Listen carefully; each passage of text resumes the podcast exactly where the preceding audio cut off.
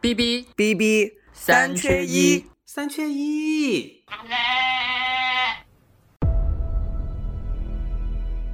那么，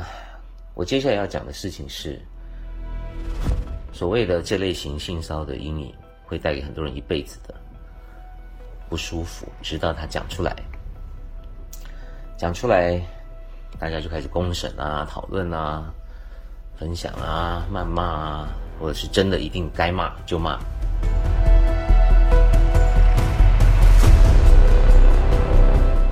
可是大家现在就是猎物嘛。我过不去，我也要让你过不去，永远过不去。你不可能再工作了，你不可能再出现在任何地方，你只能躲起来。为什么他们就可以逃过这一切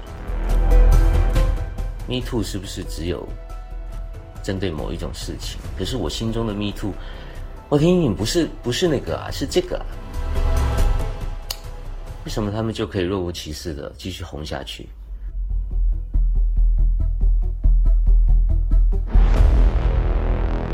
大家好，欢迎收听新一期的 B B 三缺一，我是八筒。今天和我一起 B B 的依然是妖姬，妖姬跟大家先打个招呼吧。大家好，我是妖姬。今天这个话题，一位是好久，还有一位是好久没有来的东风，东风也跟大家打个招呼吧。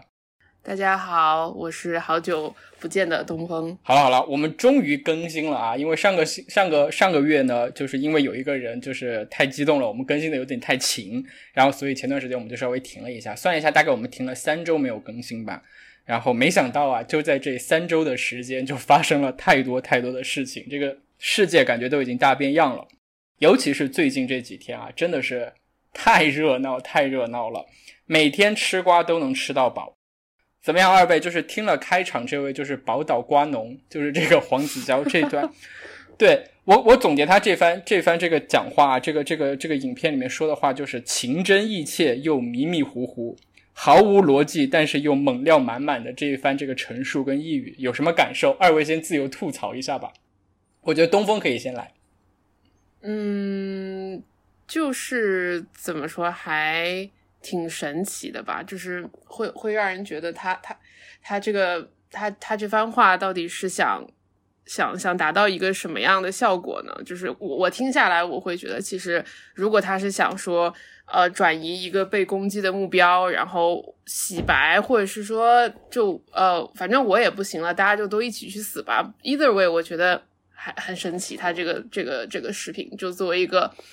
公众人物突然放出一个这样的视频，就还挺挺神奇的吧？对，你说他是在道歉，也不是；你说他在干嘛，真的不知道他想干嘛。我觉得就是说他是玉石俱焚，要死大家一起死吧！我死我也要拉上十三个垫背的，一下子在这里头爆了十三个人。哎，我觉得这个现在妖姬好像神色非常的凝重。你有什么想吐的槽？啊，我我凝重是因为我在想我该怎么去表达这个事情，因为我觉得其实我今天是抱着来。八桶这边拿懒人包的心情来录这个这一期啊，因为我觉得你一直以来就是一个总结梳理这个能力非常强的人。我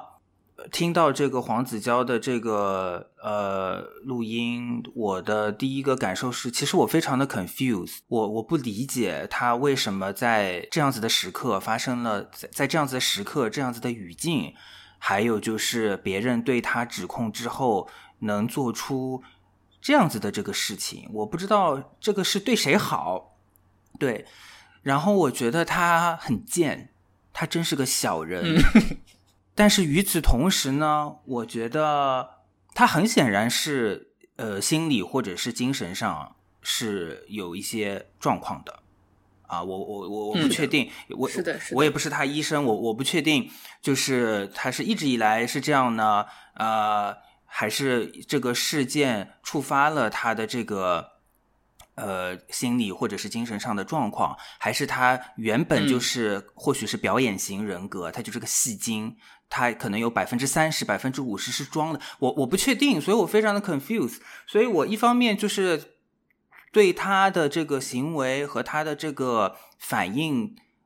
的表达。不认同的这个同时呢，我又觉得好像他应该去看精神科。我是抱着一种就是不能说是同情了，但抱着一种就是希望，就是有有有状况、有有疾病的人，还是要去，还是要去看病，还是希望这个家人或者是社会能提供这样子的一个啊 infrastructure，就这样子的环境关怀的这样子的一个心情。所以我就是很复杂，很 confused，我我形容不太好。我的感觉就是他真的是刷新了男人。甚至是刷新了作为人的这个下限，真的没有办法。你看，我们在去年十一月份的时候，还很就是很法制范儿的吃过这个大 S 和汪小菲那段很狗血的两岸婚姻的瓜，然后截至到目前，那期节目依然是 B B 三缺一收听最高的一期节目，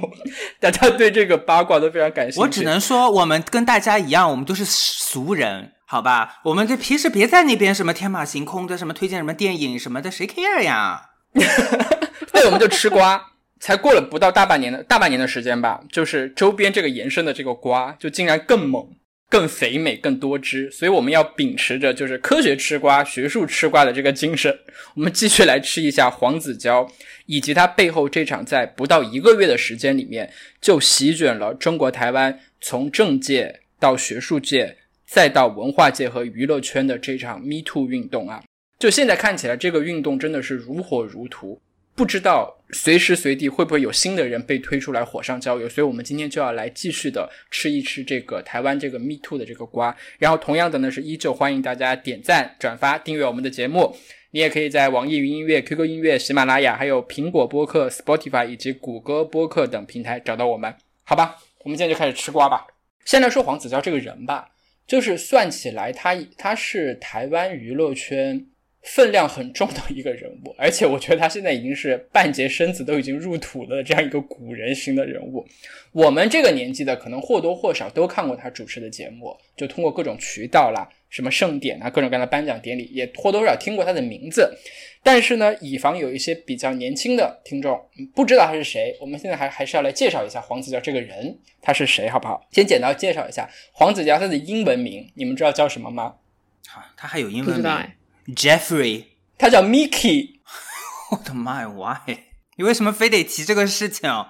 米老鼠招谁惹谁了？我就在看各种资料的时候，我就快笑死了。我觉得这个英文名起的太儿戏了，也是太让人服气了。不过好像台湾人起起英文名的时候，就是特别的，就是这种随意。哎，你别说啊，跟他的这个形象上还是有一些契合点的，对吧？我们不是我们不是评论别人的外貌，但是我必须得说，黄子佼这个人本身就挺有一点贼眉鼠眼的这个感觉。啊，对，Mickey Mickey Huang，他一九七二年出生在台北，现在算下来也已经五十一岁了，今年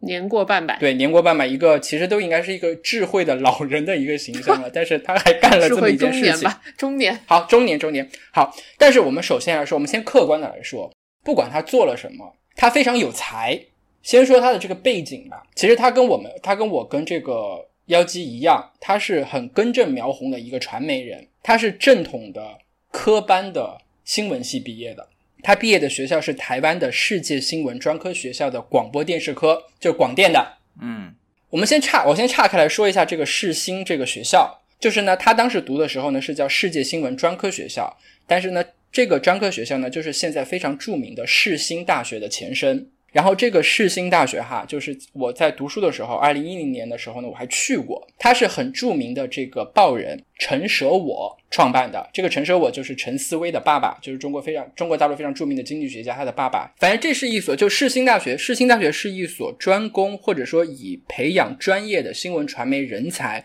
为主要方向的这个私立大学，在台湾是非常有名的。就是能考上他的这个新闻系和他的这个广电啊这方面的专业是要很高的分数。这个学校出过非常非常多的名人，然后像政治圈和传媒圈的那个呢，我就先不说，我只说娱乐圈的，他出过哪些名人哈？比如说张栋梁啊，还有还有温升豪，这两个可能稍微没有那么大的名气哈。然后后面名气名气大的来了，徐若瑄啊，是这个学校的，然后邱心志也是这个学校的哦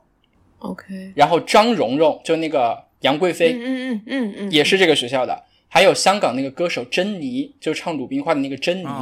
也是这个，也是世新大学毕业的。然后呢，像媒体圈里面，可能内地的呃大陆的朋友比较熟悉的就是黄执中，就是上过《奇葩说》的那个黄执中，他也是这个世新大学的。另外呢，还有就是我的前同事，就是某台的一个女主播叫陈淑婉 Coco 姐，她也是这个世新大学毕业的。她黄子佼能考上这个学校，证明她成绩是不差的。而且，但是他是怎么出道入行的呢？就怎么样怎么样成为这个主持人的？是因为他毕业以后，在一九八八年的时候，他参加了中华电视台的一个选秀节目，叫做《青春大对抗》。后来这个节目改名字叫做 TV 新秀争霸战，就是一个相当于这种类似类似于这种主持人的这种选秀，有点像挑战主持人这样的一个节目。然后他卫冕了两届的冠军，所以就是说他的整个表现是非常的厉害的，在这个比赛里面，因为他。卫冕的这个冠军，他就得到了当时圈中的一位大姐大的一个赏识。这个大姐大就是张小燕啊。OK，张小燕非常欣赏他，非常喜欢他，不管是他从他的这个生活上还是工作上，都给了他很多的帮助、提携和栽培，也给了他很多的机会，让他主持了很多节目吧。然后，其中我们大陆的观众比较熟悉的一个节目就是。超级星期天，他从九四年的时候开始主持那个节目。就你们还记不记得那个超级星期天那个开场？不记得，就是一帮人站在那儿说“超级星期天 Super”，你还记得吗？不记得，你才是中，你才是中年人呢。你对，以前我是通过这个有线台看到的这个节目，然后不知道为什么，就好像当时地方的一些有线台特别喜欢买这个这种节目，然后都是它它是周好像是一个周播的节目，但是就是我们那边放的时候都是。比如说几个月以后，甚至半年以后，他一批一批的买过来，然后慢慢的放。集锦就类似于集锦一样的这种感觉。对，已经时时间已经过了，对吧？然后这个节目的主持人当时有张小燕，有黄子佼，然后还有庾澄庆，嗯，还有卜学亮，对吧？都是啊，就古人的这个名字。然后后面随着他的那个更新迭代呢，他的主持人还有过谁呢？还有个黄家千，嗯，对，还有那个刘汉雅、阿雅，然后小 S 竟然也主持过，嗯。然后陈建州也主持过，然后后来曾宝仪也主持过。嗯，当时就是在九十年代中期吧，就是在华人圈是第，我觉得是排名应该是第一影响力的这么一个一个节目，就康熙来了之前吧，这么这么一个节目。然后黄子佼在里面的表现啊，他给人的非常的亮眼，就是他虽然外形上他不如他外表上可能比不上庾澄庆，但是他在这个节目里面的这给人的这个感觉呢，就是非常的机灵，很活泼，然后妙语连珠，就有时候抛梗啊，接梗啊。的能力都非常的强，然后他偶尔呢还会有一些那种很文艺、很伤感、很有价值的一些金句冒出来。王伟忠嘛，王伟忠曾经总结过一个好的这种综艺节目的男主持人要有什么样的特点，他总结了四个字，叫做坏、帅、卖、乖。嗯，就是首先这个男主持人呢，你看上去要坏坏的，你不能太太正经、太板正。嗯，然后帅就不不用多说了，就可能。黄子佼在这一点上可能不太占这个优势，然后卖是什么呢？就你要会卖弄，你肚子里面得有学识，得有货，然后你还得在适时的时候卖弄你的学识，就会抖一些，会抖抖掉书袋子。嗯嗯，然后坏帅卖乖，乖就是哎，你偶尔还要乖乖的，就是能够引起这个女性的保护欲的这么一个就小奶狗的那种形那种形象。所以其实按照这四个点来往黄子佼身上扣的话，他可能在帅上面稍微欠缺一点点，但其他几点都是做的非常好的。嗯。通过这个超级星期天这个节目呢，对他的主持的功力各方面呢都有很高的评价。然后我刚我看了一下啊，他主持过金马奖、是金钟奖，是，然后还主持过金曲奖，对，是，嗯，然后他先后得过十一座金钟奖，嗯，既有电视部门的，就是最佳综艺节目主持人奖，然后什么益智和实景节目主持人奖。然后呢，也有广播部门的，就是那种流行音乐节目的主持人奖。说起这个金曲奖，说起这个流行音乐节目主持，我记得好像他也做很多乐评，是吗？对，他还写乐评，他还会作词，他还会作曲，他给陶晶莹写过歌，给吴宗宪写过歌。他不是早年写专栏的吗？坚持写专栏。我们要客观的说，他是一个大才子。然后之前我跟东风聊天的时候，我们说，我说黄子佼是台湾的何炅呢。是的，那我能我能我能理解你的那个类类比的点。对他，这黄子佼的第一个特质就是有才，然后专业能力非常的强，然后他还有一个非常神奇的特质啊！我知道我是不知道这个是到底对他对他自己来说呢是结束，就是不管是不知道是结还是缘，就那个歌词里面唱的那句话，他的女人缘特别好，这一点我觉得是我觉得蛮奇特的，因为你放眼台娱，帅哥无数。对不对？包括在主持圈里面都是帅哥无数，但是偏偏很多女女明星特别特别喜欢他。之前詹仁雄就是《康熙来了》的节目制作人，他在《国光帮帮忙》上就有过一段，他列过一张黄子佼的，不知道他可能把绯闻女友和有实锤的这个女明星，他列了一张单子，那张单子有一张 A 十 A 四纸，密密麻麻的一整张单子。我我去八卦的去挖了一下，到底谁都跟他传过绯闻啊？除了我们知道的小 S 以外呢，还有就是曾曾宝仪，嗯，对不对？嗯，这是个当时的一个巨大的一个绯闻。然后有陶晶莹，有 Selina，然后呢，这一次他自己在这，这一次他在这个影片里面还爆出来说有一个假姓的女女星也很喜欢他，然后就不知道是贾静雯还是贾永婕。然后呢，据说哦，另外还有一个比较重量级的说刘若英和他也不清不楚过，因为当年小 S 在那个娱乐百分百上面还还还直接就对刘若英喊话，就刘若英你不要再发短信给黄子佼了，这个都是有视频为证的。我觉得他只能说是他女人缘还不错，但是如果我们真的严肃的去去讨论这个事情的话，因为这些其实很多绯闻都是来自于八卦周刊。我觉得除了是双方真的站出来承认这个事情的话，我觉得其实点对点上来讲，我觉得我很难去核实到底是不是有恋情。我们只能说他当时有传过绯闻，并且你提到的这个 Selina，其实我也有点怀疑的，因为你记不记得《康熙来了》那一集，小 S 黄子佼世纪大和解，其实把黄子佼领过去的就是 Selina。然后当时他们两个嗯人是以这种非常好的这个朋友，呃，来的一个一个身份打歌吧出现在嗯这个、对，并且也是帮那个 Selina 宣传她的这个打歌，对，所以我觉得这个真的很难说哎。但是她很很大程度上女人缘好，或许是一个事实。对我也觉得，另外一点就是说，我觉得他可能在对于男女关系这件事情上，他没有太多的边界感。就他见见到是一个女人，他就会释放那种好感，释放这种善意。就说白了，他就是个中央空调。没错，就可能他对每个跟他有过接触的这种女性来说，他都会散发出来说我要追求你的那种信号，我要跟你好好相处的这种信号。再加上可能我不知道对方是真的是仰慕他的才华也好，还是说礼貌上的也好，如果没有做出明确的这种拒绝，或者直接说不，我不跟你谈恋爱，我不会跟你玩暧昧之后，他都会误认说别人喜欢他。对我刚刚就想说，可能就是如果说，比如说，就是我们真的类比，比如说何炅这样的一个一个我们再次给何老师道个歉，不好意思。歉，对，道歉，道歉。我们只是借用他做一个类比，就说这样一个看起来就是可能比很多直男要更更知性也好，然后更更有就是共情能力、嗯同理心，然后且又有一定的这种内涵，这样的一个男性，我觉得对于女性来说是天然会有一种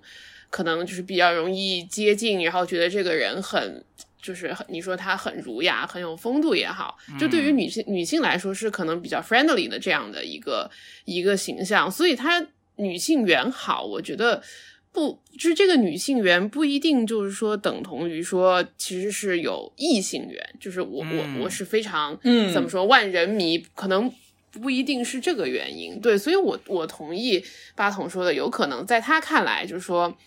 啊、他觉得这些女生跟他就是愿意愿意相处，可能就是呃拜倒在他的这个魅力之下，然后他就开始对别人散发更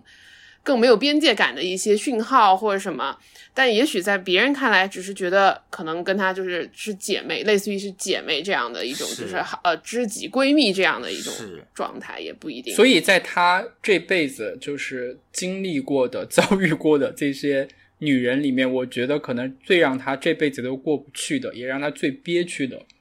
那个女朋友，就是小 S 吧。然后小 S 家的那些事儿，也是他这次爆料的一个最重磅的一个猛料哈。那说到这里，我们就来梳理一下、盘一盘黄子佼这次这个玉石俱焚的这个爆料的这个时间线吧，以及他到底都说了些啥啊？这个事情呢，首先是你要他的那个开始是在六月十八号，就是那个佑胜嗯被人指控说他性骚扰，就是他以前之前的呃经纪公司的两个前同事，就在 Facebook 上面发了一个指控，说他曾经涉涉嫌性骚扰。然后呢，其实就在六月十八号的当天，黄子佼也曾出席了活动。然后有一些很贱的记者啊，台媒的记者都比较贱啊，就会直接在路上就拦住他，就问他：“哎，你怎么看待佑胜？哎，今那那句话说，今天爆出来的是佑胜，哎，你怎么看这个事情？”然后黄，然后黄子佼还一脸就是事不关己的这个样子说啊，这个事情我不发表评论。然后这个为什么说台媒的记者很贱呢？因为佑胜跟黄子佼是有过节的，就不知道什么原因，就是黄子佼曾经公开的在记者会上说过，他这辈子都不会和佑胜同台。但是具体是什么原因呢？他说他不会，这他这一辈子都不会说具体的真实的原因，他是要带到棺材板里面去的，这是他的原话啊。他们然后有人就猜，有人就猜测说，当年可能是佑胜曾经对黄子佼现在的太太，也就是孟耿如，有过一些不太礼貌的动手动脚的行为。哦，说是有这个猜测，但是跟。黄子佼去求证过，然后黄子佼也没有正面的回复，所以我就说这个报应就来的这么快哈，就是就在几个小时之后，六月十九号的凌晨早上五点多的时候，有人就在 Facebook 上爆料说，在十七岁的时候被黄子佼强吻、拍裸照，指控他。然后这个事情刚刚开始发酵，到了早上八点多的时候呢，有第二位受害者也在 Facebook 上爆料说，曾经跟前一位爆料者有过类似的遭遇，被他。强吻被他拍裸照，还说什么你哭的你流泪的时候也很美，个人是很恶心的话。然后四个小时以后，到了中午的十二点十八分，黄子佼就在他的 Facebook 上道歉认错。然后九分钟之后啊，高潮就来了，他就开始在 YouTube 上 PO 视频，连 PO 了三段，总共加起来有二十多分钟。然后一边解释一边道歉，同时拉上了十三个垫背的人。他在这个影片里说了些什么呢？简单总结一下，就是两点。第一点就是推卸责任，嗯，他把自己现在犯下的所有的错，通通甩给别人。这些别人包括谁？包括他的妈妈，包括他个他的爸爸，还有就是像大染缸一样的台湾娱乐圈。说他妈的时候呢，他是说什么呢？他是说，对，说他妈妈出轨。还提到了小时候有一个不记得是姓叶的还是姓高的叔叔带着他们一起出去玩，然后就在和他们一起住的那个酒店和妈妈行苟且之事，这他都听到了，这是这件事情对他有很大的冲击，这是他妈给他的这个影响。还有呢，就是说他爸爸，他爸爸以前是一个就是鞋厂的一个管管理层，他家里面应该挺有钱的，嗯，就是挺富裕的一个家庭，但他爸爸呢，可能就是因为工作太忙，冷落了他的妈妈，然后他妈妈在他小时候呢就出轨了。然后离也离家出走，所以他小时候是跟他爷爷奶奶一起长大的。但是他就说他在小时候在家里面找到过他爸爸的 A 片，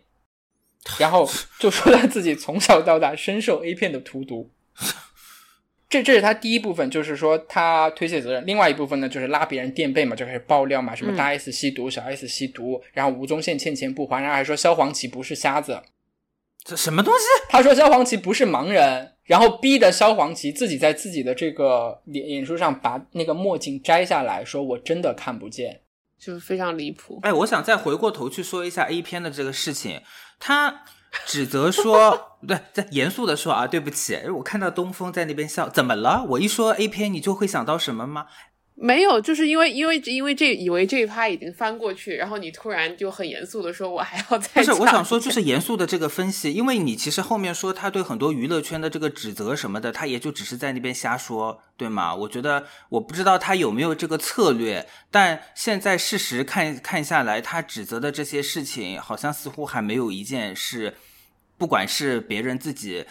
呃，承认或者是别人爆料，或者是新闻媒体这个爆出，就没有一件事情是这个有有有被认可是事实的。所以我觉得后面这些东西，就是当然现在我知道互联网上有很多人的这个关注点都在这个事情上，但是我想回到就是 Me Too 这件事情来聊一聊，他指的这个 A 片荼毒他的这个意思是什么意思呢？是因为就是 A 片里面的这个戏码。可能往往都是男的要，女的说说不要，然后再继续。他是什么意思？他的意思就是说，他看 A 片看太多了，然后满脑子都是那些很肮脏的念头，所以他所以导致了他对女性有一种很畸形的一种欲望。我觉得是两方面吧。对，一方面就是他可能，对，一方面就是他可能其实就想说，我在一个不是很。呃，我的这个三观思想还没有很健全的时候，我过早的接触了，就是了解了有关于性性行为的东西，但是是通过 A 片这样的一个，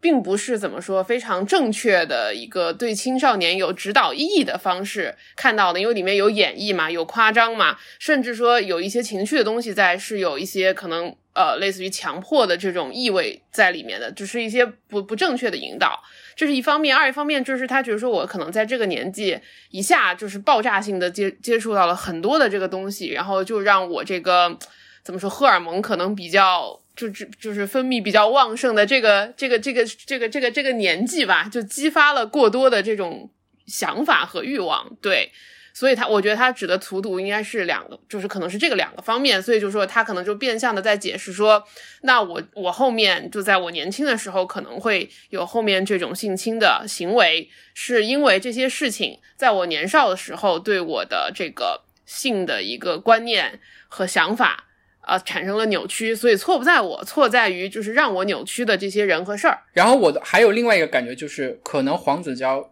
这辈子。在对他自己来说，他自己的这个经历啊，我都不想用遭遇这样的词啊，因为谈不上遭遇。他可能过不去的坎儿就有两个，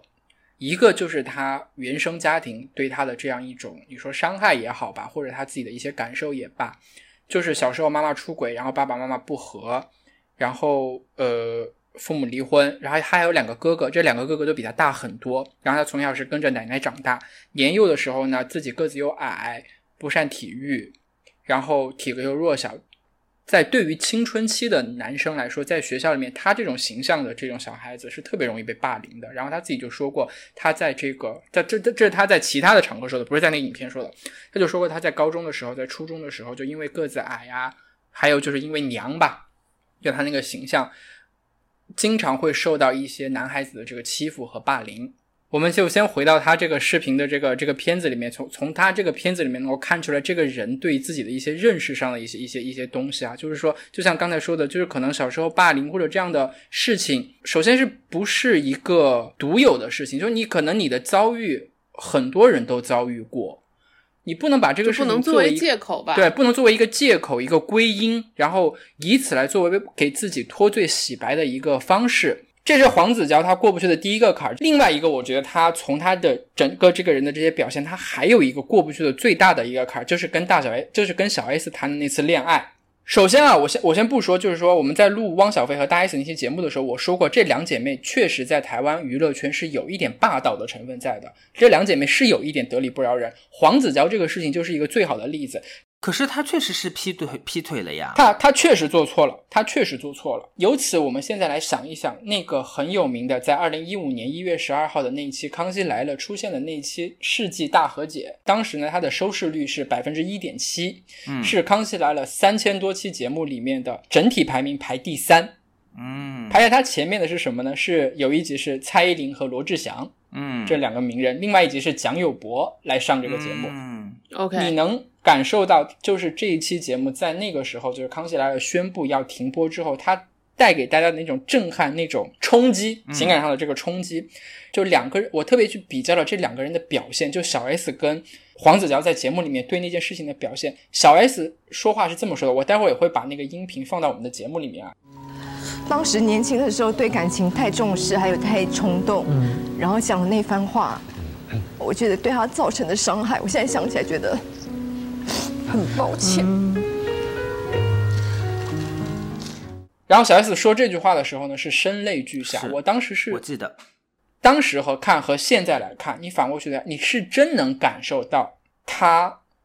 对黄子佼的歉意，以及说对于就是那个时候他已经四十多岁了，对于自己在二十多岁的时候做的一些不成熟的一些事情也好，我们也不能说不成熟吧，就是可能会说用一些性情中人。嗯，做的一些很过激的一些，可能在当时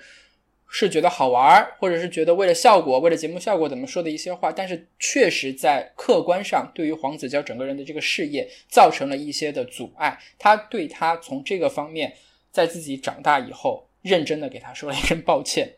但是黄子佼现在的他的那个表现，我现在看起来就非常的不舒服。我我觉得这个是很好的一个一个教育，对。因为那个时候我的工作也很顺，然后爱情也很顺，然后我又不珍惜，嗯，所以其其实就是一个啊，就他在节目里面哭了，然后我这边你哭个屁呀，嗯，再联系到他现在的这个表现，你就只能说我觉得啊，可能对于有的人来说，可能对于像黄子佼这样来说，人真的是不可能真的长大。不，我我可能不这么，我我我可能不是这么这么这么觉得的。对，我想说的就是，可能首先我就觉得说，嗯，可能我个人吧，就觉得这个事情本身就很抓马。就是其实你明星也好，呃，怎么名，就是这个名人也好，怎么样也好，你的私生活其实也是你自己的生活。就是你你如果说你为了节目效果，为了什么，你就一一一而再再而三的在各种节目里面去提起啊，然后甚至是呃调侃吐槽别人，这本来就是一种不太合适的，我认为不太合适的一种行为，因为你。你确实不是一个普通人，你不是在跟就是三五好友之间说一说啊，这这男的好渣，这男的如何如何，或者说我们曾经怎么样怎么样，就是这个你这个话说出去的影响力是非常大的，你可能是不能预期它产生的这个这个这个这个效果的，所以就是说，你如果你当时做了一个可能啊，你四十岁你觉得 OK 不成熟，当时很冲动的这个这个这个事情，我现在诚心道歉。那这是你的选择，就是你可以说我现在成熟了，我为我之前幼稚的行为道歉，但是你不能要求，首先对方跟你一样成熟，其次，如假设对方真的跟你一样成熟，他接受你的道歉，我觉得这是另外一个维度的问题。如果说你碰到，当当然小 S 的问题就是说，他可能碰到的比较糟的情况就是这个人确实到四十多岁、五十岁了还是不成熟。也好，或者说他这个人的性格就是太过于记仇，太过于在这些方面比较偏执吧，就伤害过我的这种对我产生巨大的伤害的人和事，我就是没有办法原谅。我就算知道我该原谅，出于做人的体面也好，出于做人的成熟就是智慧也好，我应该原谅，但我心里面就是过不去。那可能他比较惨，他就是碰到了一个这样的人。但是反过来说，我就觉得说，是不是？我觉得比较客观的有一种情况，就是说你自己。就是你自己种下的因，这也是就是你不能避免的一个果呢。他并不是真的说是非常无辜，他他现在的成熟只是说我可以尽量虔诚的去道歉，希望对方原谅，希望对方和解，希望我们能翻篇，就是能够体面的继续做人。你可以这样去做，但是对方是一个什么样的人，你是完全控制不了的。因为过去的事情，如果人家抓着不放，你就是没有办法。这是我在。微博上看到有一个大陆网友的一个发言，我觉得这大陆的网友可能是本着是隔岸观火的这个心态，难得的非常清醒的一次，就是说咱们都别被黄子佼的这个爆料带跑偏了。然后呢，因为有一句话是这么说的，叫做“功过不能相抵”，哪怕你再有成就，你做了再多的好事，你做了一万件好事，你做了一件错事，你就是错了，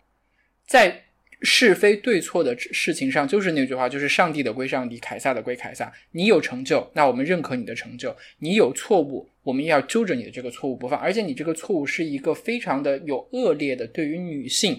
以及我们马上要说到的其他的那些人，对于甚至是对于男性来来说，都是有造成了不可挽回的伤害的一些事情。那好，说到这里，我们就来开始进入今天比较重要的一部分，就是台湾这个这一次的这个 Me Too 事件的这么一个。一个梳理吧，好吧，因为这件事情，因为确实黄子佼的这个视频放出来之后呢，网上的焦点是一度是被模糊了，呃，大小 S 的热度急升，说他们吸毒怎么样的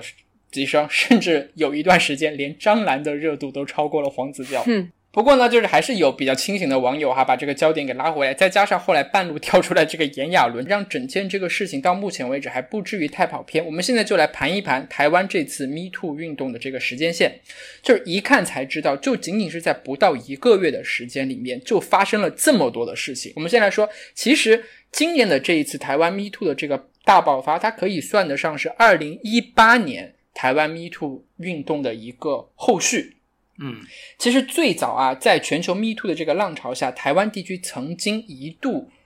也掀起过类似的浪潮，是在二零一八年的三月份，有一个匿名的体操选手，他控诉自己的教练对自己啊进行了长达十年的性侵。就跟美国的那个体操教练有点像，然后那一年的那个事情，除除了从这个学校里面这个事情呢，也延伸到了娱乐圈，然后在二零一八年被爆出来，曾经因为性侵案件而身败名裂的一个很重要的娱乐圈的人物，就是那个导演钮承泽。嗯，就是因为被爆出来说他性侵了他们的一个演员这么一个事情，然后他也是被判入狱吧。然后说回到今年的这一次台湾的 Me Too，它的导火索呢是一部台剧。这部剧呢，它的主题讲的就是职场的性骚扰。这部台剧是在今年四月份上线的，因为整个主题和制作的这个水平比较精良，它在台湾地区爆火，收视率、点击量一度超过了《黑暗荣耀二》。嗯，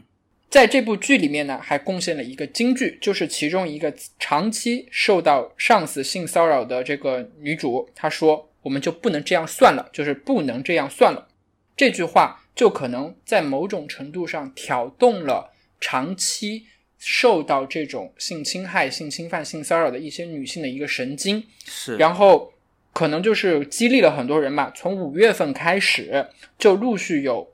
台湾地区就陆续有女性通过各种渠道控诉自己遭受到的性骚扰的这些不堪的一些遭遭遇和经历。嗯很快，这把火就燃烧到了下一个地方，是哪儿呢？就是学术界和媒体圈，先后有中正大学还有台大医学院的教授被指控长期的性骚扰。另外呢，《中国时报》的副总编辑，一个呃是副总编辑，还有很著名的媒体人叫做朱凯翔，也被指控性骚扰。另外还有一个是我们大陆的朋友们非常熟悉的一个诗人，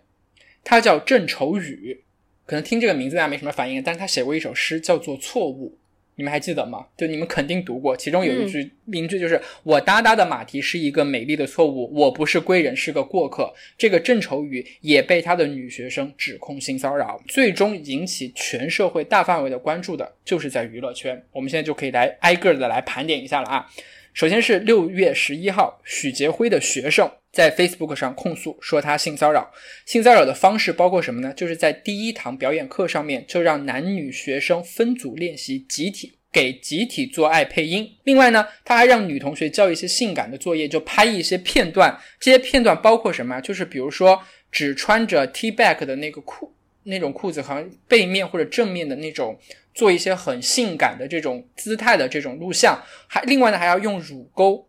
去夹这个巧克力等等，这是这是一个这个呃指控。这个许杰辉是谁呢？他是《康熙来了》的常客，也是台湾很著名的一个综艺节目，就是《全民最大党》和《全民大闷锅》的常驻演员。这两个节目类似于 Saturday Night Live，就是通过反串恶搞的这种表演来调侃政治人物。这么一个短剧的一个表演的形式，然后呢，这个许杰辉就是作为在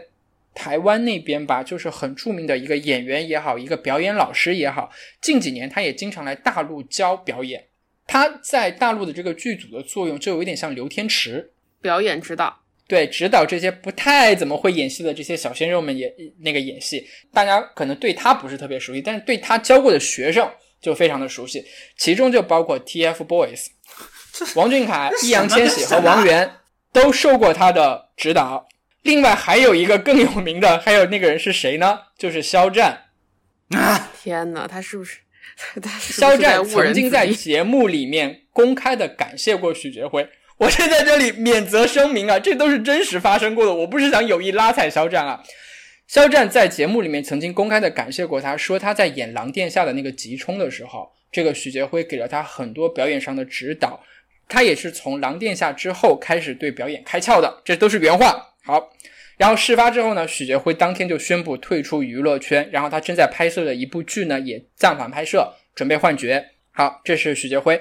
接下来一个星期以后，到了六月十八号，出现的那个人就是佑胜，然后佑胜也是被啊前同事指控性骚扰，然后康熙看康熙的人肯定知道他嘛，就是肌肉男，然后呢，呃，经常被小 S 吃豆腐，对不对？然后也是一个。对外的这个人设是一个好丈夫的这么一个形象，然后现在被两个女性指控说是性骚扰。好，再接下来就是一天之后，六月十九号，黄子佼，然后紧接着就是在同一天更毁人三观的就是炎亚纶嘛，嗯，和未成年发生性关系，还偷拍视频，还不小心导致了视频的外流。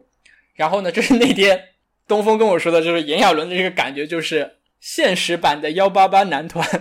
然后我盘了一下他整个的这个故事线，就怎么带入啊？就是《一醉经年》里面的宋居涵性侵了《娘娘腔》里面的李承秀，最后像《针锋对决》里的袁阳一样拍了视频，最后还流出来了，连闯记者会的戏码都一模一样。对我，所以我觉得真的是非常非常荒谬。其实刚刚你在盘点整个，就是从政界到娱乐界的这个这个整个事情，这整个线的时候，我就想到刚才妖姬说的，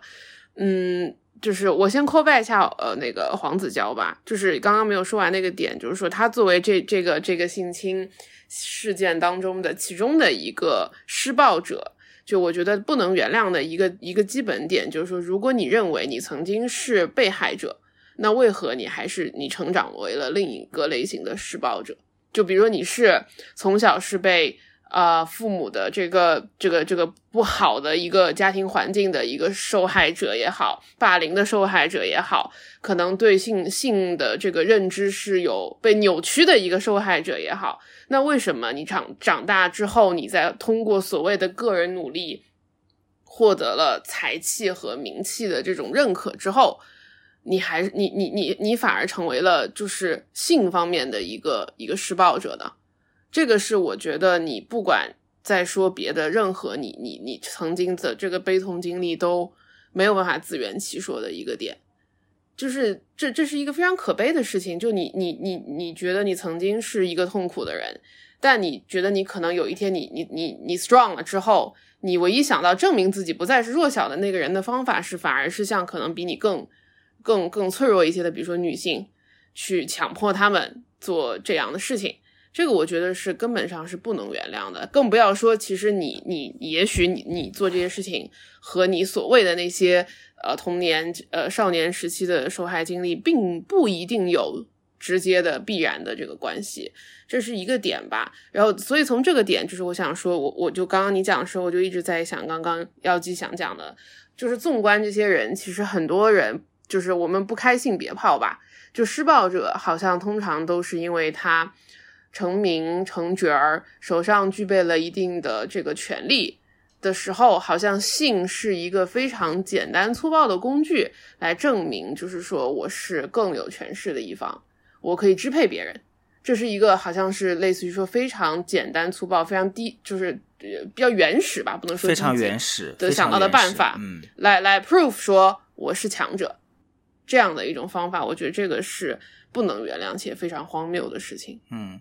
对我，所以说我觉得可以回到这个 Me Too 运动它的本质，到底在这个运动是在声讨什么？我要声讨的就是在构建在这种权力不平等的这样一种结构之下，处于强势的一方用一种非常原始的方法获取性的满足，而且甚至有时候都不是为了获取性的满足，而是为了彰显一种支配感、一种控制感，在这种不平等的前提之下。造成的那个受害者受到的伤害，我们就看一下刚才这些提到这个人许杰辉，对吧？是呃表演领域的大拿，有地位有成就，然后又胜，然后说起来有名气，对不对？黄子佼，然后后来还有那个 NONO 也是被爆出来，然后他们性侵的，他们去侵害的、侵犯的，都是一些没有名气的。那你你可能会说他们是小网红也好，或者当时可能是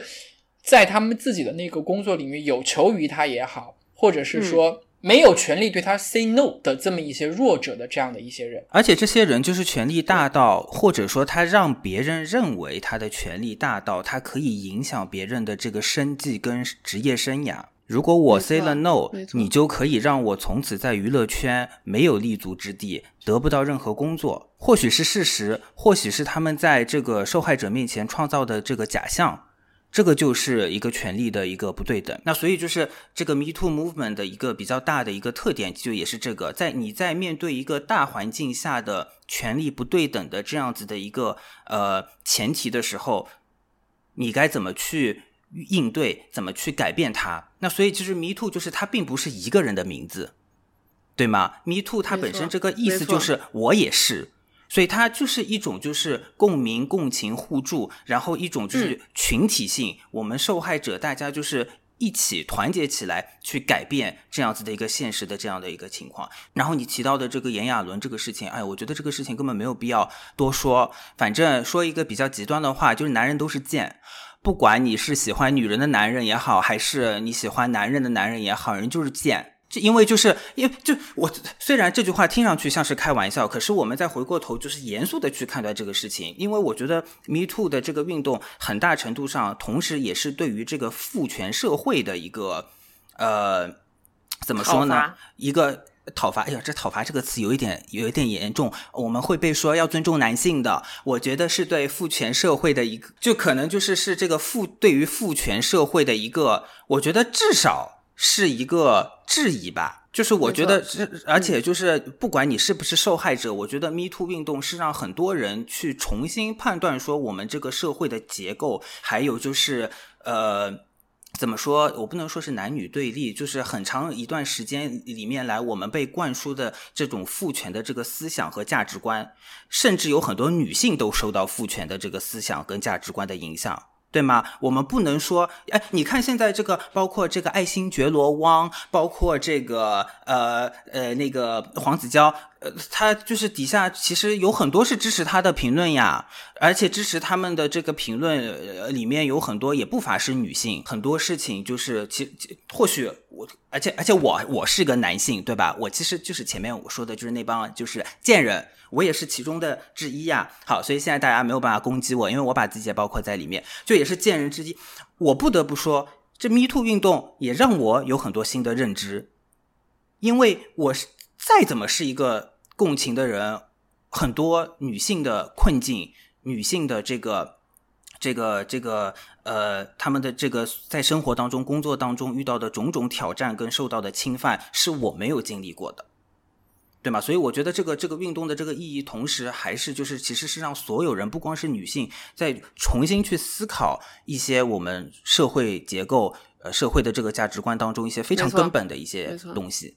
而且顺着你的这个话说，就是对于自己的，我的有一个很明显的一个感触，就是说，他会让很多人在说一些话、做一些事，很多男人，包括我自己在内，在说一些话、做一些事情的时候，会有一个红线的这么一个意识。可能在以前多多少少有，你会觉得有些事情不能做，有些有些话不能说，有些行为不太恰当，但是那个界限非常的模糊。但是在看过了这么多的一些事情，还有就是很多很成功的人，因为做了一些事情而身败名裂之后，你自己会有一种就是我不想说投鼠忌器，或者说 怎么样的那种感觉吧，就是你会有一些很明确的一个，就是给自己敲一些警钟，说啊，可能有时候我在一些饭桌上开的一些玩笑不太合适。有时候，有的人可能在，比如说喝了酒以后，或者一些什么事情以后，有一些动手动脚，有一些毛手毛脚，不合适，是不能做的。这觉得，我觉得这是在可能刚才说的很多是一些宏观层面的，是让我们自己对于一些这个文化上面的这种父权的强强父权的一些东西，它对于男性的压迫，对于女性的压迫也好的一种反思。我觉得还有一种，就到了。微观的，就是我们个人生活的这个日常生活当中里面，也会让我们自己更明确一些界限。这个事情的界限在哪？哪些事情能做，哪些事情不能做？哪些话能说，哪些话不能说？这是有很清晰的界限的。就是我觉得女权是在女性主义之后的。你先要达到可能某种平等，然后再再再往过的说，才是说可能哪一头更强，就像男权是女权的对立方一样，是这个意思。所以我觉得说，嗯，这个事情可能就是会让大家对于这个女性群体，呃，在可能各种情况下受到的一些没有那么明显，但是有可能是被侵犯到的这种情况，会有一个更多发人深省的这个呃思考吧。另外就是。我还想说的一个点就是说，呃，因为我们看到，其实这个在这个性侵的事件里面，呃，不仅仅是男女之间了。我通因因为我们以往会认为说，这个受害者也是比较呃弱势的一方，可能就是呃相对于男性来说是女性。但是我们在看到这些事情里面，其实是有同性之间发生这样的问题的，但无外乎也是一个更强势的男性可能对。更 弱势的一个男性，不管是财力、物力方面，还是说就是年纪上的导致的这种呃差距也好的一种侵犯，对于呃 LGBT 群体的这样一个伤害的这个事情，我们在想的是，就是在美国的这个 Me Too 运动刚爆发出来的时候，也发生了类似的事情，就是那个影帝这个那个更更更是在艺术上有很高成就的那个凯文史派西，西对他的一个指控，就是他性侵一个也是未成年的那个男性。呃，也跟炎亚纶这个事情有一个异曲同工的这个这这这个对照和呼应吧。但是呢，对于凯文史派西的那个事情，我有一个感触，就是说他们可能像对于就是凯文史派西跟炎啊炎亚纶，虽然把这两个人放在同一个上面比较，真的是啊不太对啊。不过吧，就当他们这这些在这种。处于权力的强势地位的人来说，他可能对他的行为，他甚至没有意识到他是在侵犯你，而且他是觉得他在施舍你。嗯嗯，作为这样的明星，作为这样的人，他会觉得有多少人花钱想睡我都睡不到。是会有这样的感觉的，因为凯文史派西的那个事情的时候，当时那个受害人出来指控他的时候，他说了一句话，说他很明确的拒绝了凯文史派西。但是凯文史派西不知道是喝多了还是怎么样，他拿着那个酒杯对他说了一句话，就是 “Are you sure？” 就是你确定不要做吗？的这样一个行为。所以我觉得，嗯，这也是让我们更多人去思考的时候，就什么叫做知情同意，什么叫做我说不就是不，我真的不是在。玩情调、玩情趣这样的一种一种情况。好，既然我们说到了凯文史派西嘛，然后今年呢，其实也是这个 Me Too 运动，它发源于美国嘛，爆发于美国。算下来，如果从一六年开始，如果作为 Me Too 元年的话啊，到现在已经过了七年的时间。那我们现在接着就想讨论一个问题，就是说这一场运动，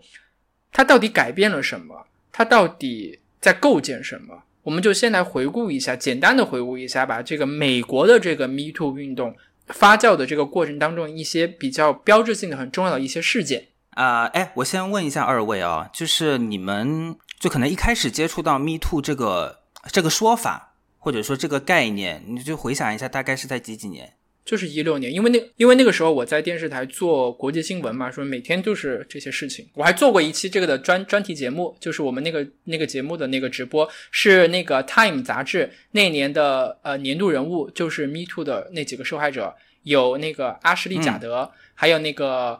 Taylor Swift。因为而且因为那一年是那个大选年，嗯，对，然后就是特朗普也爆出了一些，就是他在以前的时候有一段录音嘛，就是说他们对于那个女的那个是是什么样的，说什么 grab them by the 那啥，对对对对，然后他自己还跳出来说，这跟他说他通俄是一样的，就是你们都是在 witch hunt，就是在猎巫嘛。那东风呢？我其实具体的时间不记得了，但但感觉也是，嗯，就是从我第一次听到现在也还是有几年的时间了。然后我当时知道，就是我忘记我在什么途径，应该是在网上冲浪冲到的吧，就是有看到在 Twitter 上面对，然后发起了这个，就是有一个人出来说这样的事情，然后这个 Hashtag 就出现了，然后紧接着就出来了一系列的事情，对，然后这个运动就感觉是从那个上面就起来了，对，那个。八筒前面也说，这个一六大概一七年是一个比较重要的时间节点，所以我觉得可能会让很多人感觉比较意外的是，就是其实 “me too” 这个词在二零零六年的时候就已经被发起了。然后当时这个词在二零零六年的时候就已经产生了，其实就是当时美国的一个社会运动家吧，他叫呃 Tarana Burke，然后他呢其实就是在社交媒体上就是第一次用了这个 Me Too 这个其实就是推特上的一个 Hashtag，所以现在呃很，但其实那个时候 Twitter 才刚出来没多久哎，零六年的时候，嗯对，但已经有了，因对比较古早，然后呢，所以就其实当时就是可能呃。就是跟 Twitter 它的这个产生也有很大的关系，所以我们一直说，就是 Me Too 这个运动，它其实离不开社交媒体，对吧？虽然虽然社交媒体有很多不好的地方，但是这个可能是体现了社交媒体一个正面影响的一个一个事情。那其实当时是一个非常没有一个计划性、没有特别强烈策略的一个事情，就其实就是因为他是社会运动家，所以他知道这个世界上有很多这个。受害者、幸存者，就其实有很多这样的事件，但一直没有这个渠道去发生，同时也没有渠道去跟别的受害者、跟幸存者去进行这样的交流，所以他当时就用了这个 hashtag。所以你其实可以看出，就是 Me Too 这个运动，其实它本身从它一开始，这个就本身它就是非常草根的。首先，它就是非常去中心化的，对吧？然后它的这个互助性是很强的。不光是它的这个运动是如何推动发酵的，同时跟它这个 hashtag 本身 me too 这个含义，嗯，也也是有非常强烈的这个关系的。然后另外就是社交媒体在这个事件当中起到的这个作用，所以我们可以说，如果不是社交媒体，可能这个运动根本就不存在啊。我们可以这样去判断这个事情。那跟台湾的这个现在发生的这个事件，其实是有一定的这个相似的点。是，你看哈，零六年到一六年中间大概也有十年，但其实这个 Me Too 并不是一个大家耳熟能详、大家都在关心的这样子的一个事情。那其实它真正变成一个全球范围的巨大的这个这个运动呢，其实就跟一些公众人物、跟一些名名人的这个塌房落马非常有关系。这其中第一个非常重要的这个事件，就是好莱坞的制片人 Harvey Weinstein。这个一七年的十月五号，之前好像还有一个那个爱泼斯坦，是不是？对，但这一些，但但这一些都不是一个那么巨大的一个有影响力的这个事件啊。那其实我觉得，就是真的就是推动这个事件的，其实第一个，我认为应该是 Harvey Weinstein，因为当时发生这个事件之后的这个媒体的报道，还有这个后续的一系列的这个事情，那。大概的这个时间点是在二零一七年的十月，所以当时呢是《纽约时报》《纽约时报》发表了一篇调查性的这个报道，就大概的意思就是说，这个 Harvey Weinstein 多年来就是涉嫌性骚扰、性侵犯的这个行为。然后呢，过了没几天，五天之后，十月十号，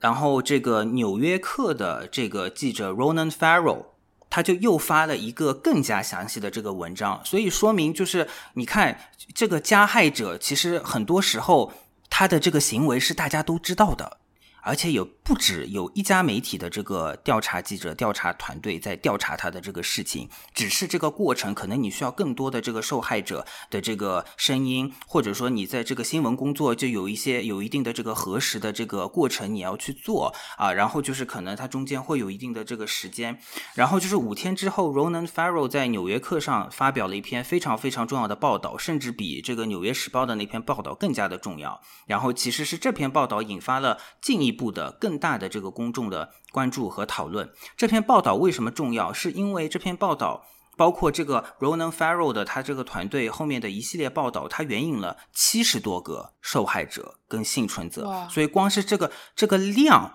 他的这个这个级别就感觉是不同的，并且他在这个报道当中，这个援引了很多受害者的这个经历，他非常详细的这个呃叙述了 Harvey Weinstein 他性侵性骚扰这个女演员，他是一个怎么样子的一个方式啊？这边就不详细的去说了，反正就是就是各种变态各种贱，对。然后呢，在同一个月份，就是刚才八筒说的这个 Kevin Spacey。就是他这个当年的跟他同时就是在一个剧组里的这个演员 Anthony Rapp，就是指控他在一九八六年的时候对他进行了这个性骚扰。然后当时这个 Anthony Rapp 呢，他是这个还是未成年人，所以就当时呢，就是这个呃 Kevin Spacey 就马上逼着凯文斯派西出柜嘛。那天就是想要用出柜这个事情来掩盖他性侵的这个事情，但是人家还是没有放过他性侵的这个。虽然我知道他是 gay 已经很久了，Anyway，然后呢，就是所以大家。就可能或许你不太关注这个事情，但是你如果看美剧，就大家可能还记得，就是《House of Cards》这个美剧啊，《纸牌屋》最后一季特别奇怪，可能很多人还还记得对吧？因为他塌房了嘛，那这个这个剧组就解雇了他嘛。可是他又是这个剧里面那么重要的一个角色，并且是制片人。所以就是这个这个剧的最后一季就非常奇怪，又没有他，也没有他的这个这个 involvement，反正是最后这一季就非常的奇怪啊。然后这个是十一月份发生的事情，完了呢，这个事情就继续的在这个媒体圈里面就是发酵，跟主持人有名的男主持人。也有非常大的这个关联啊，所以这个美国的这个塌房的有名的男主持人就来了啊，然后呢，差不多这个同一这个时间点的时候呢，这个呃到了十一月啊，到了十一月呢，就是 NBC 早间的这个新闻 Today，然后就有一个非常有名的男主持人 Matt Lauer，然后呢，他就是被揭露说他在工作场所呢有进行了这个性骚扰，然后这个电视台就是在内部展开了这个调查，然后呢，其实是他们是接到了这个内部的举报。然后其实也是因为 Me Too Movement 的影响，让更多的女性其实自己有这么样一个就是自我认知跟觉醒的过程。然后呢，他就是被电视台这个暂停了他的这个工作。对，当时一个在互联网上一个比较怎么说有名的梗，就是说这 Mad Lawer 这个人呢，他在自己的办公室里面有一个按键，这是一个当时互联网上一个非常有名的梗，就是呢，如果他对你感兴趣，然后他把你叫到那个办公室里面，哎，他这个键一按，这门就锁了。对，然后就是他们，哇，这帮人真的是这个想象能力啊，就就就为了干这事儿，哎呀，你说你你这你这事就要是你的这个这个精力，你的这个想象要是用在这个好的方面，该有多好？你就为了干这事儿，还给你整一个特别的按键。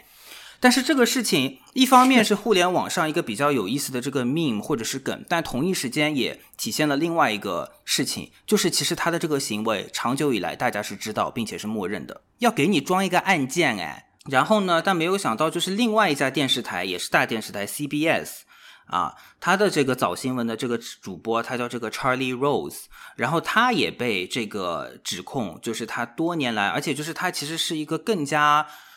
有传奇色彩、更加这个呃阅历丰富的这样子的一个主持人，他之前在华盛顿邮报工作过，然后去了 PBS，然后就是 CBS，他是一个非常受人敬仰跟尊敬的这样子的一个新闻记者跟主持人。然后呢，就是他也是就是这个。呃，被揭露说他多年来就是有在职场就是性骚扰跟 PUA 的这样子的情况，而且在这个当中呢，有一个比较有意思的情况是什么？就是其实是 CBS 这个电视台记者自己爆料。后面有说，在报道这个事件当中，就是受到了电视台本身的很大的这个阻挠啊。然后呢，好，那下一个落马的是谁呢？CBS 自己的这个 CEO。所以你就看得出来，就是为什么就是之前有这个阻挠，很大程度上这个很多这个默认加害、二次伤害跟一个组织结构当中的保护伞，没错，是有非常大的这个。呃，关系有一个利益的链条，是有一个利益的链条。然后呢，就是后来这个 CBS 的这个 CEO 也是被就是呃举报，就是发现说他有这个性骚扰的这个这个这个事情，性侵害的这个事情。后来他呢，也就是下台了，他也塌房了。对，所以这个大概就是一七一八年，就是出现了这一系列的事情，包括前面有提到的，一八年年初的时候，这个美国女子体操队的这个前队医被判处长达一百七十五年的这个监禁。就其实就那几年，当然还有很多很多，我们大家可能就是他是可能他领域当中的有名的人，但可能不是说天天会上上这个电视新闻，或者说所有人都耳熟能详的这个家喻户晓的人。所以就那些人可能这个影响力没有前面提到的这几位这几。个事件影响力那么大，所以就是大概一七一八年的这个时候呢，就是一个非常你你就会隔三差五的你就会听到这样子的这个新闻，就一个整体的爆发。然后我觉得还有一个非常重要的这个事情就是怎么的，我们要理解当时的这个社会的政治的这个环境，我觉得很大程度上跟当时的这个总统是特朗普也有关系。前面有提到了，其实特朗普在一六年选举的时候呢，就有一个非常非常大的一个丑闻，非常不好的事件，就是他。在一六年选举的时候呢，当时《华盛顿邮报》就是爆出了，在一个二零零五年时候，他参加一个节目，然后可能那个麦克没有没有没有关，然后他是跟当时这个节目的主持人在一个这个这个节目的这个叫什么这个车上。就是工作人员的那个那个大巴车上，对，没错，就是在聊天啊。他自己不知道这个有被录音，然后他在这个录音当中就说了一句，就是非常著名的这个名言，就是 “grab the grab them by the 那什么”，用中文用用中文说呢，就是你可以随意抓住他们的私处啊，这个。这好，那我觉得这个语境，这个 context 也是非常重要的，所以我把这个当时录音，他这个当时说的话完整的给大家说一下啊。当当时特朗普说的是这个：当你是一个明星的时候呢，他们指的也就是女性，会让你做任何事情，你可以做任何事儿，甚至是亲吻他们，你可以随意抓住他们的私处，你就是可以做任何事儿。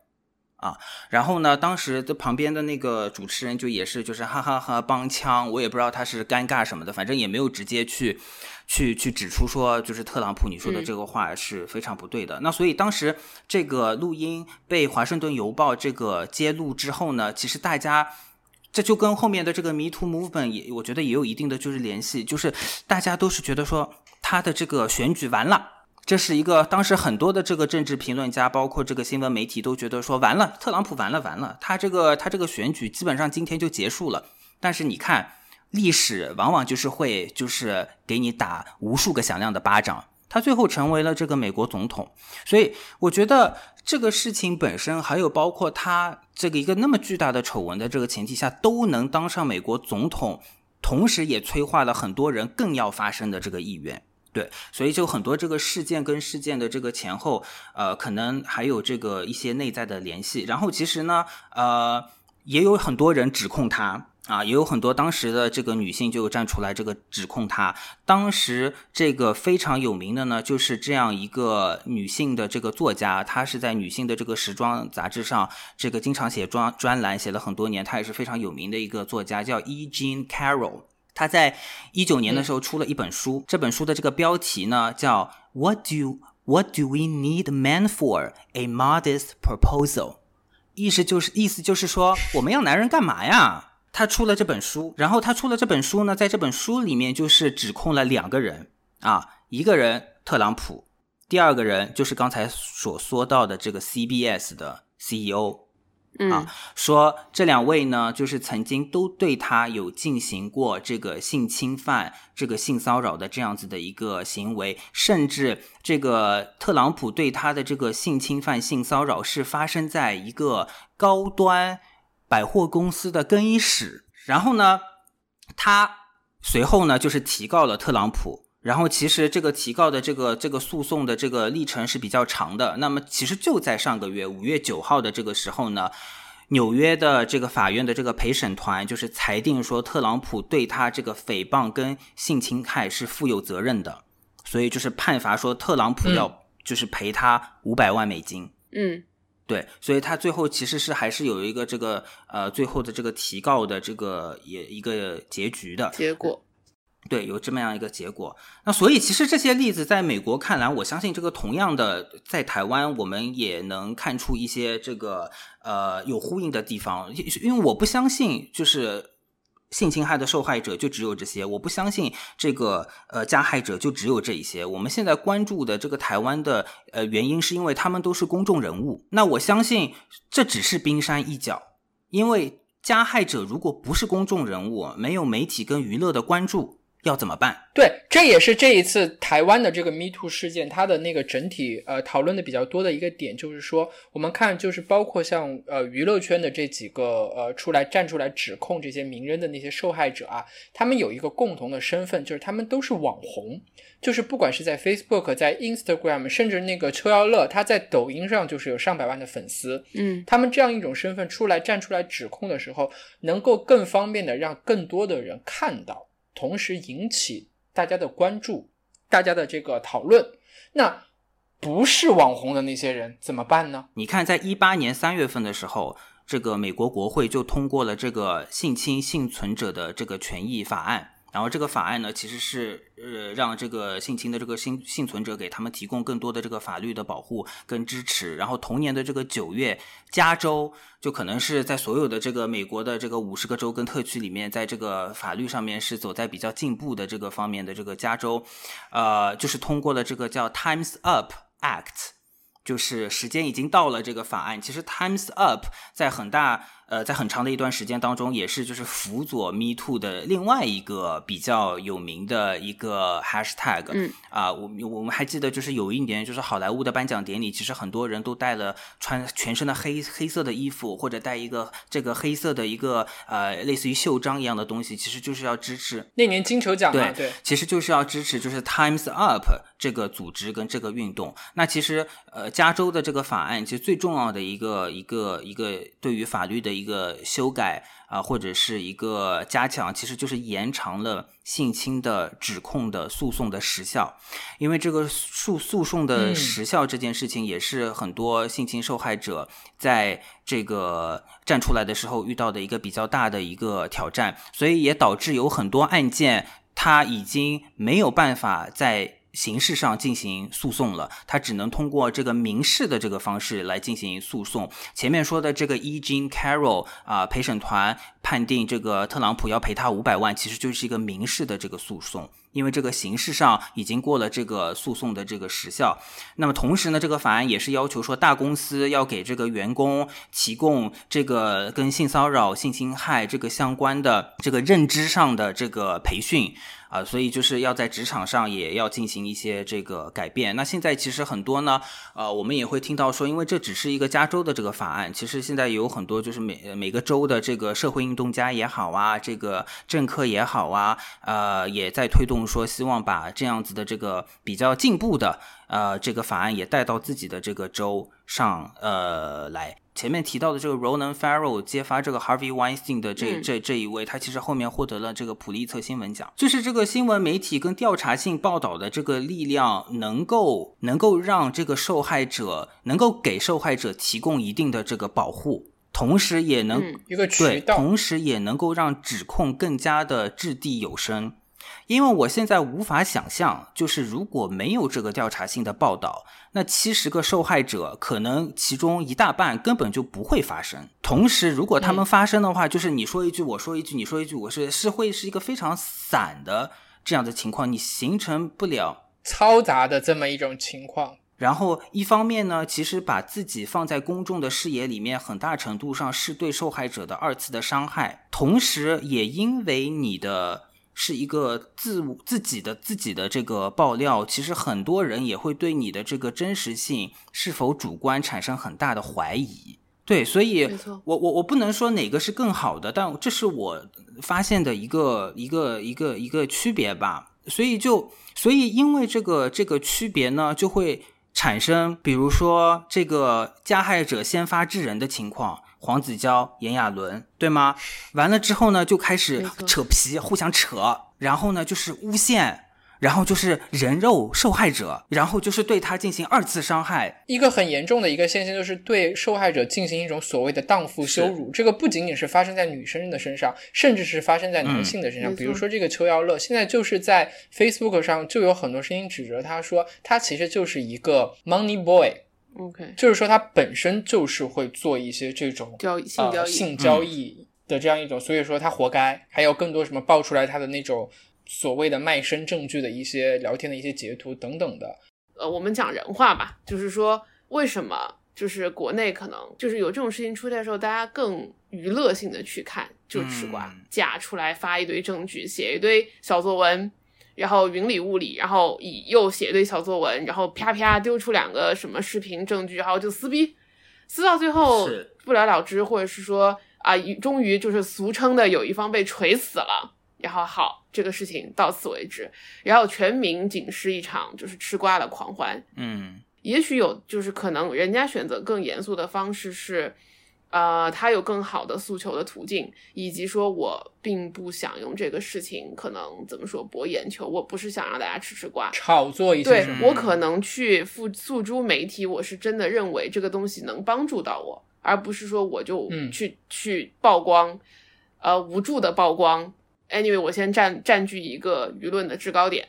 就是我觉得这个是一个怎么说，可能是有一些无奈的现实吧。好了，我们今天就是说了这么多，就简单总结一下吧。就是我们从一个渣男，然后回顾到了这个台湾的这个 Me Too 的这个这一次的这个事件，然后还有就是对于呃从二零一六年再早一点吧，二零零六六年开始的延宕到现在的这个 Me Too 全球的这个 Me Too 事件进行了一个呃相对来说比较系统性的一个回顾吧。然后最后呢，就是说到法治的这个问题啊，就其实呢。就关于在台湾的发生的这几件事情呢，目前已经有两位可能是要面对一些法制上的一些这种问询也好，一些调查也好，甚至最后要承担法律的责任也好了。首先呢，就是黄子黄子佼，就是最新的消息呢是台中的地检署表示啊，就会会对这个事情呢进行一些全面的了解，就是有无相关的犯罪的事证，有没有事实。然后研究一些相关的法令，但是他目前呢，就是